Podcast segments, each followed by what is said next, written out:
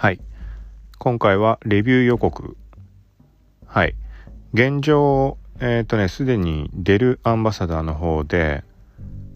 ニューエリアウェア M15、これがもう到着してます。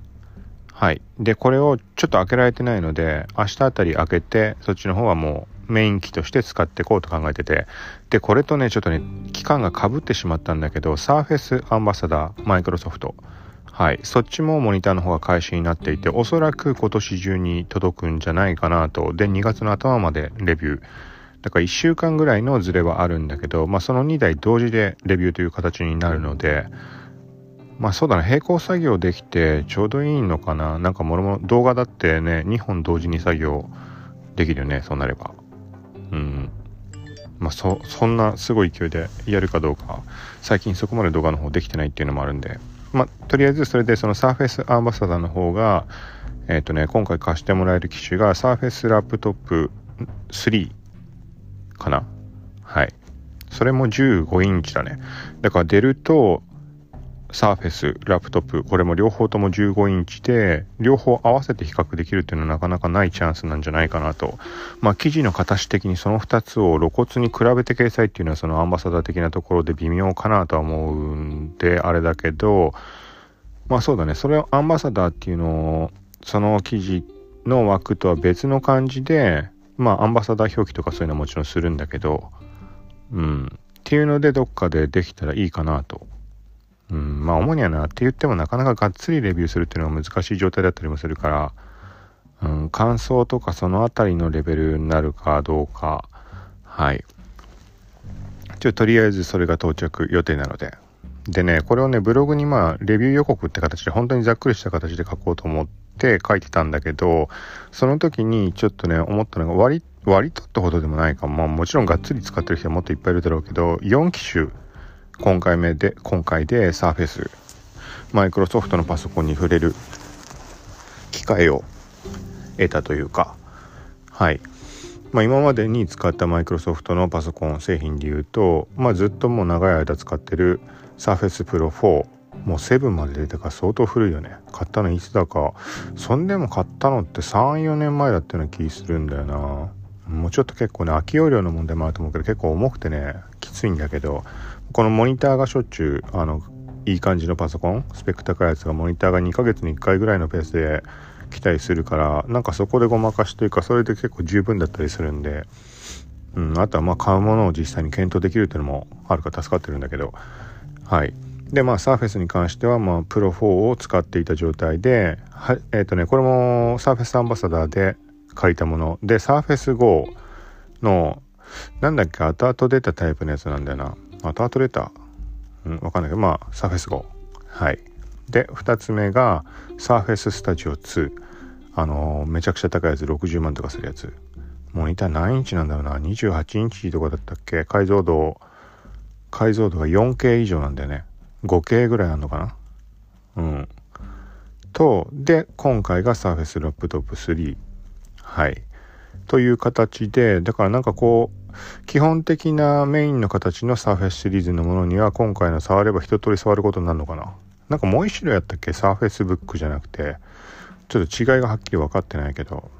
うん、っていう感じで、で、今回ね、このモニターの応募の時に、まあ、機種3種類から選べて、えっ、とね、サーフェスプロ7も対象だったのね。そうだから7にするかラップトップにするかっていうのを悩んだんだけど、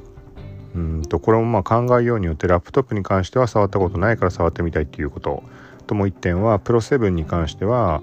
あのプロ4を使ったかどんだけ差が出たかっていうのをねはっきりあの確認取りやすいじゃん。手持ちでパソコン今あるわけだからプロ4の方も。うん。なんだけどまあちょっと考えた上でこの場違うタイプのもの。ってとこでラップトップ。まあこれで今回のでさっき言ったみたいにまあ普通のサーフェス。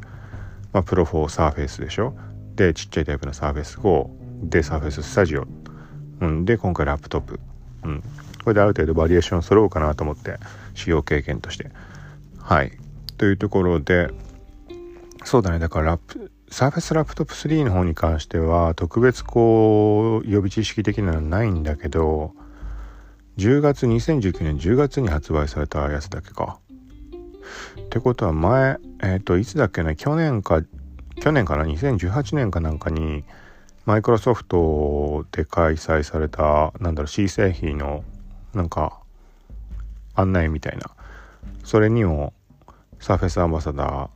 ーの流れで参加をした時があったんだけど、その時に展示されてるものを写真撮ってきたりとかそういうのがあったんだよね。で、その時点ってまだ全然、あの、サーフェススタジオ2も多分発売してなかったし、その時にサーフェス7ってあったっけな？あの時は6か。6なんてないっけ？まあ去年の話だからね、今回話に上がったのがちょっと前何ヶ月か前にその新製品で発表出たんだもんね。ラップトップ3もその時に発表されたやつなのかななんかその時にすごい気になったものとしては、あのー、ギャラクシーフォールドみたいな感じの折りたたみタイプのネオってやつとデュオってやつ、サーフェスデュオ、サーフェスネオ。はい、そっちにすごい目がいって、あ、こんなん出すんだと思って、それがすごい気になって、だから他の製品の方はあんま頭いかなかったんだけど、サーフェス7もそのタイミングで発表だったよね、確か。ちょっとブログに記事は書いてあるはずなんだけど。はい。まあそんな、ちょっとちゃんと把握はできてないけど、まあラップトップ3。これがだからね、ちょっとどんなもんかあんま想定できてなくて、例えば、あの、デルアンバサダーで今回も借りてるものの方に関しては、ニューエリアウェア、まあゲーム、ゲーミングパソコンっていう分かりやすい響き。うん。そこからもスペックはすごい高そうだなっていう漠然としたところでつかめるんだけど、で、対して Surface ラップトップ3って言われてもなんかそういう面ではあんまピンとこないというか、あのー、ね、ちょっと分かりづらいというか、うん。なので、ここは、なんかそういうのもまあ結構重要かなってちょっと、まあサーフェスはサーフェスブランドで売ってるからなんか余計なね、歌い方というか、仕様もないだろうけど、製品名的にも。うん。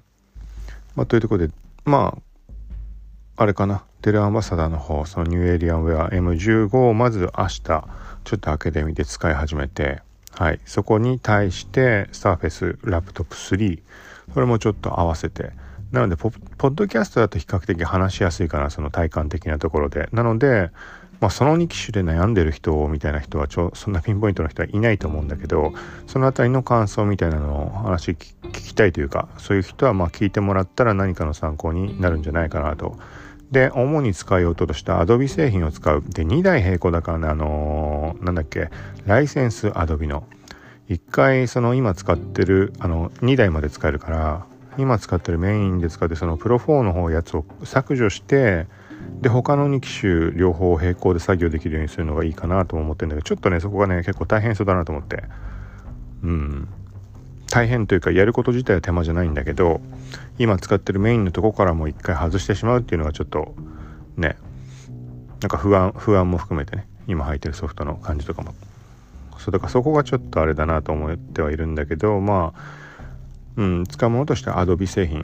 で主にはだから動画とかそこがスペック高いんであれば分かり書き出しレンダリングの速度の比較なんかちょっと一回やってみようかなとは。はいそんながっつりしたものではないと思うけど、10分ぐらいまで、うん、といっても動画はほぼ最近だと音声とスクショでやる類のが多いから、まあ、今回のこのあれだねそれこそ届いたパソコンのレビューとして簡単でも動画撮って、うん、それのレンダリングを試してみるのがいいかね。はい。でもし時間的余裕あれば iPhone 11 Pro で書き出しするのもちょっとそこに時間どんなもんかかかるか。はい。比較とかやろうと思うので。あとはもうね、普通にブログとかそういうので使うようと、うーん、まあそんなね、あえてフォトショップを使うってことも最近はなくて別のソフトで全然いいなって、あの、アイキャッチちょっと作るとかその程度だから、ほぼほぼもうスマホで済ませてしまってるので、っていうのはあるんだけど、まあ使えるものに関しては、あの、無駄にでもうちょっと使ってみようかなとは、いられと、まあフォトショー、ライトルーム、写真のデータ取り込むってのはちょっと厄介そうだけど、それをまあ試せたらあの確実にあの Adobe のプレミアラッシュに関しては試してみるつもりなんではい。というところで今回は、まあ、レビュー予告 Surface ラップトップ3はい。と合わせてデルアンバサダーの方でもえっ、とまあ、ニューエリアンウェア M15 これをレビューしていくところなのではい。もしその2台気になってる人いればよかったら聞いてください。さようなら。